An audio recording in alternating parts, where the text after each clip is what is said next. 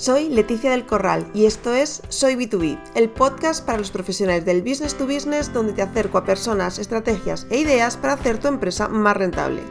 Yo soy B2B, ¿y tú? Bueno, bienvenidos, bienvenidas a Soy B2B. Eh, en esta ocasión vamos a hablar de innovación y nadie mejor para hablar de innovación que Javier Sastre. Eh, ¿Qué tal, Javier? ¿Cómo estás? Muy bien, muy bien, gracias. Gracias por invitarme. De nada, un placer. Bueno, Javier y yo nos conocimos en ESADE, eh, pues el alumno yo daba clase, luego ha sido cliente mío y la verdad es que es un placer, una delicia trabajar con él y con todo su equipo. Así que, bueno, cuando me propuse hablar de este tema, porque creo que es un tema muy interesante, porque es otra de estas palabras, ¿no? Eh, como veíamos con, anteriores eh, em, invitados, ¿no? Como como industria 4.0, como digitalización, ¿no? que está súper prostituida, no tienes nada claro esto que es. Eh, entonces, bueno, me, interesaba mucho tratar este, este tema contigo. Eh, bueno, Javier Sastre se presenta en LinkedIn, que ya sabéis que nosotros utilizamos el titular de LinkedIn, como ayudo a las empresas a innovar de verdad, making innovation happen. La primera pregunta es obligada. Javier, eh, ¿eres B2B? Sí, Sí, sí, sí. Nuestros clientes son principalmente, vamos, nosotros trabajamos con empresas, entonces somos B2B total. Y te diría que son B2B normalmente empresas industriales, generalmente.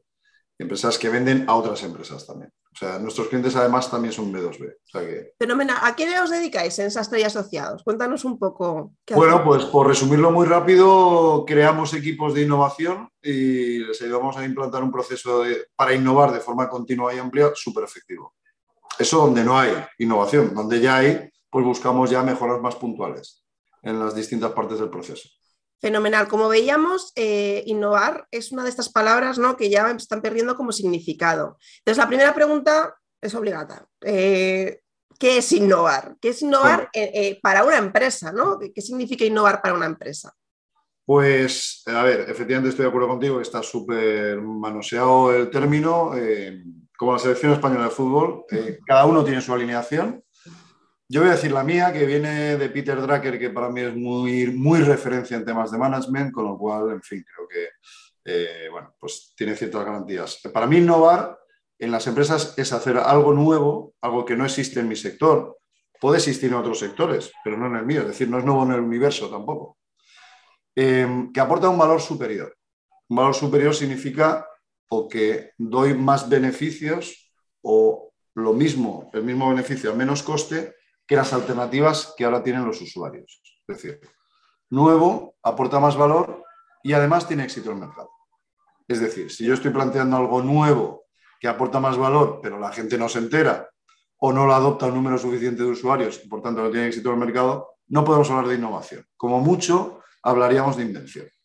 Claro, a mí esto me, cuando lo leía, porque lo, explicas también en uno de, tus posts en el blog, me recordaba mucho a, un poco a, la estrategia, ¿no? Que al final, eh, no, todo, ¿no? Pero parte de la estrategia es eso, ¿no? O sea, es crear eh, un contexto, algo que, para aportar mayor valor, para diferenciarte de, ¿no? Poder luchar mejor, ¿no? Como... Eh, como, como dirían, ¿no? Entonces, eh, eh, ¿cómo diferencias? Porque además tú también haces estrategia. ¿Cómo diferencias innovación de estrategia? ¿O crees que no hay que hacer esa diferenciación? Bueno, estoy de acuerdo contigo que la estrategia es buscar continuamente eh, situaciones favorables gracias a la aportación de un valor superior al mercado. Hablamos de mercado de tus clientes, de tus negocios prioritarios, ¿no? Em, efectivamente, la innovación busca aportar más valor, porque es que si no, no, va a haber una barrera de adopción. Si lo que yo planteo nuevo no tiene más valor que lo que ya existe, pues la gente no tiene motivos de cambio. Y sabes que la gente reacciona en principio a cambiar. Luego, no solo tengo que darle más valor, sino bastante más valor que lo que existe para reducir esas barreras de adopción. Entonces, la estrategia mm, consiste en buscar situaciones favorables ofreciendo también más valor. A veces ese más valor se puede ofrecer por medio de innovación y a veces simplemente por medio de mejora. Yo cuando trabajo la estrategia con las empresas, analizamos sus mapas de negocios, sus negocios prioritarios, sus estrategias de negocio, cómo competir en ellos y tal, y acabamos sacando unos, lo que llamamos ejes o directrices estratégicas. Y todos ellos los catalogamos, 7, 8 para los próximos 12 y 18 meses, cosas estratégicas importantes que tiene que hacer la empresa. Y las catalogamos o bien eh, eh, para que tengan un enfoque de mejora o de innovación. Con lo cual, ¿todo hay que innovarlo? No. Hay que innovar aquello que realmente nos presenta una oportunidad si hacemos algo nuevo. Porque hemos analizado el mercado y hemos visto un hueco. ¿Dónde hay que mejorar? Pues donde mm, quizá no estamos bien, la competencia está mejor que nosotros. Yo siempre digo que la rueda no hay que reinventarla. Si hay otros que hacen algo mejor que nosotros, pues vamos a copiarlo y luego ya veremos dónde hay que innovar. Entonces, la estrategia se pone en marcha mediante mejora e innovación, las dos cosas. Son igual de importantes. Fenomenal. Para un CEO B2B que te esté escuchando ahora, eh, ¿por qué debería una empresa B2B, si hay alguna diferencia entre B2B y B2C en esto, eh, apostar por innovación? Pues porque paradójicamente hoy en día es casi lo más seguro para garantizar la supervivencia de, de la empresa.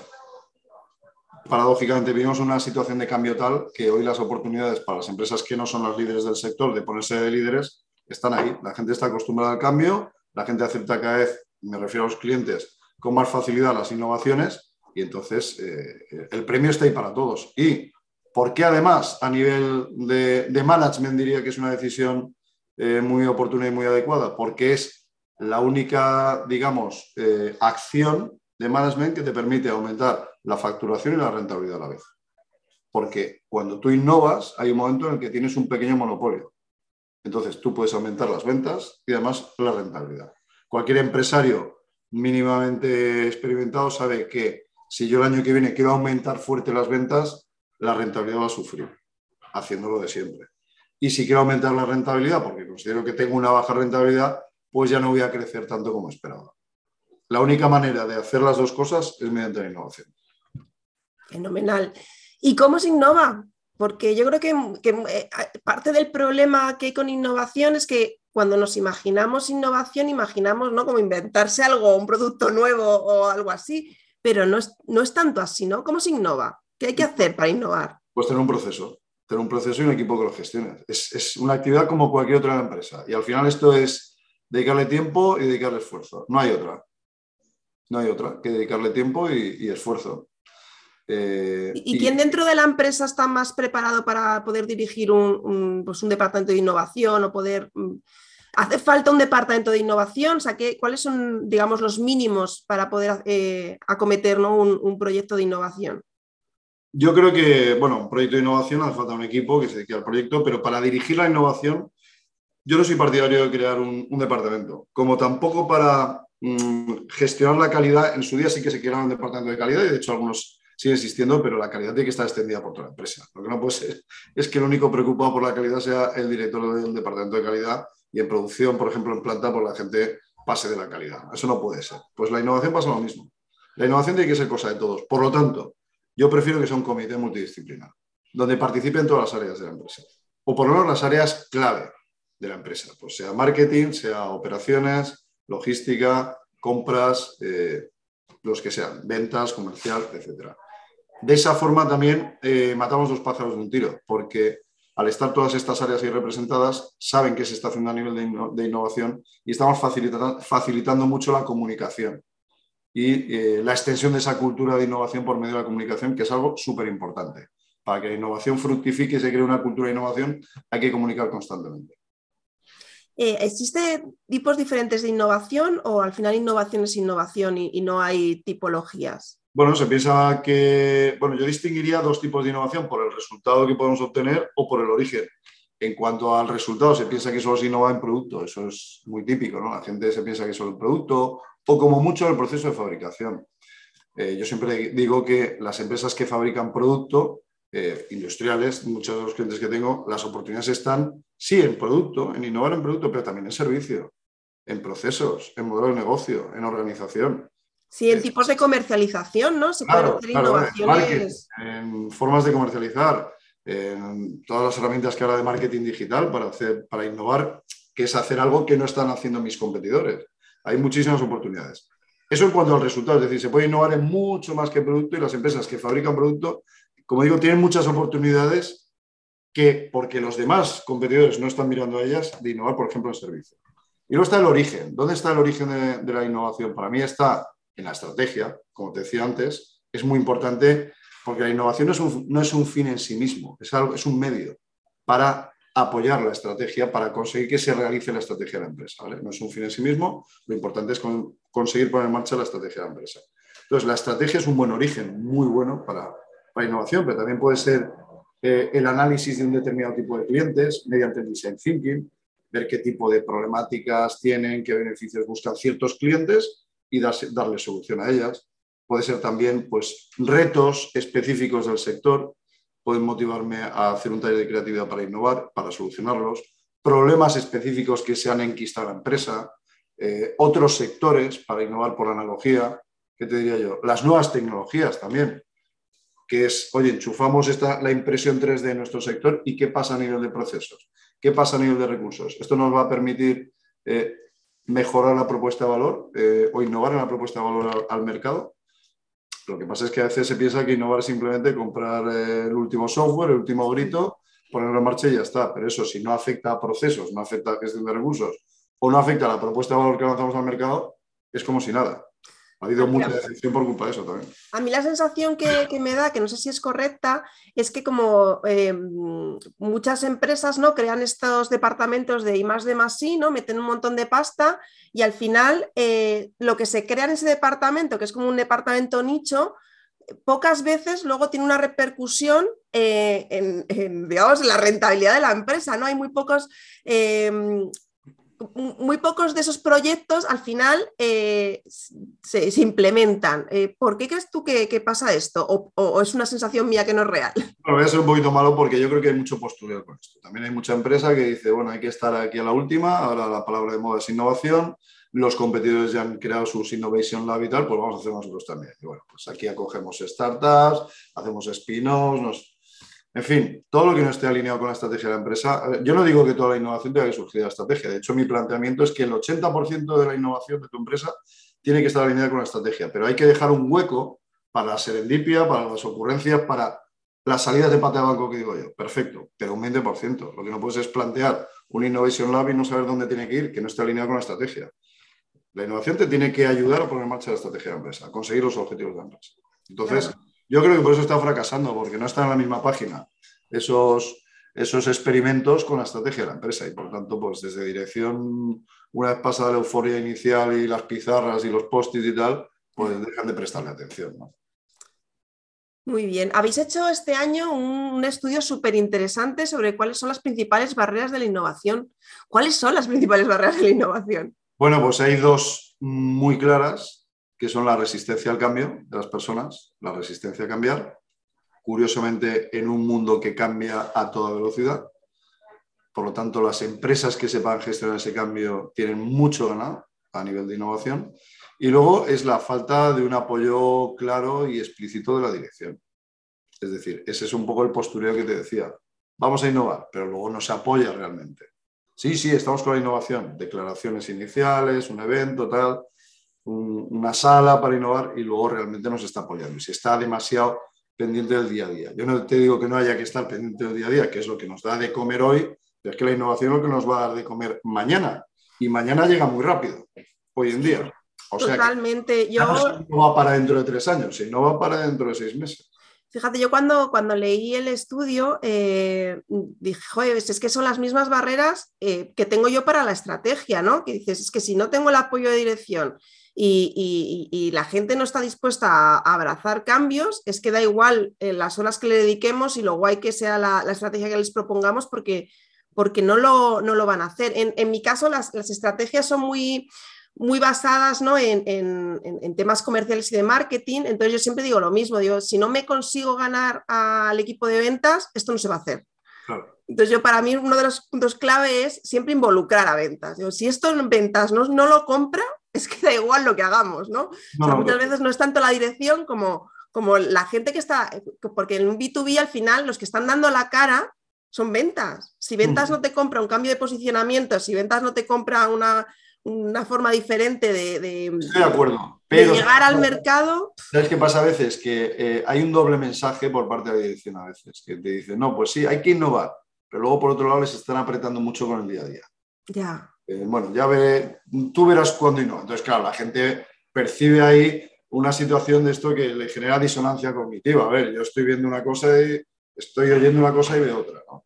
Me pides que no, pero luego no me das tiempo para hacerlo y me exiges los resultados que me llenan totalmente el día a día. Entonces, ¿qué hacemos? Entonces, ahí por eso te digo que la dirección es la que tiene que estar muy fina y clara y decir, oye, y sobre todo yo creo que, que, las empresas tienen que entender ¿no? que estamos en unos momentos muy convulsos de mucho cambio, ¿no? que se está dando el síndrome este que llaman de la reina roja, ¿no? que, de Alicia en el País de las Maravillas, que decía así, para quedarte en el mismo sitio tienes que correr. Para quedarte en el mismo sitio tienes que correr. Entonces, si, te, si no estás haciendo nada para el futuro, es que ya te estás quedando atrás. Por eso te decía que paradójicamente la innovación hoy es una estrategia muy válida porque simplemente para supervivencia de la empresa. Total, para perdurar, ¿no? Claro, simplemente para, para sobrevivir, ¿no? Claro. ya no para mejorar, sino simplemente para, no desaparecer. Claro, imagínate el que se queda parado, ni te cuento. El día que se quiere poner en marcha ya es que lo tiene demasiado lejos. Eh, ¿Estos resultados de esta, encuesta te han sorprendido o, son coherentes con lo que tú has visto en cuántos años llevas tú ya haciendo innovación? ¿20? O 20. Pues realmente cuando los he analizado con detalle no me han sorprendido pero sí que tenía a lo mejor una de las, que, de las barreras que no ha quedado de las dos primeras, que están en el siguiente, siguiente grupo, que es la falta de tiempo, sí que era una que parecía que era la que más oíamos últimamente, ¿no? Es que no tenemos tiempo para hacerlo, claro, el día a día, no sé qué, no tenemos tiempo para innovar, en fin, mm, no conseguimos encontrar el momento, ¿sabes? esto ya hablo de los proyectos, ¿no? hay que lanzar proyectos de innovación.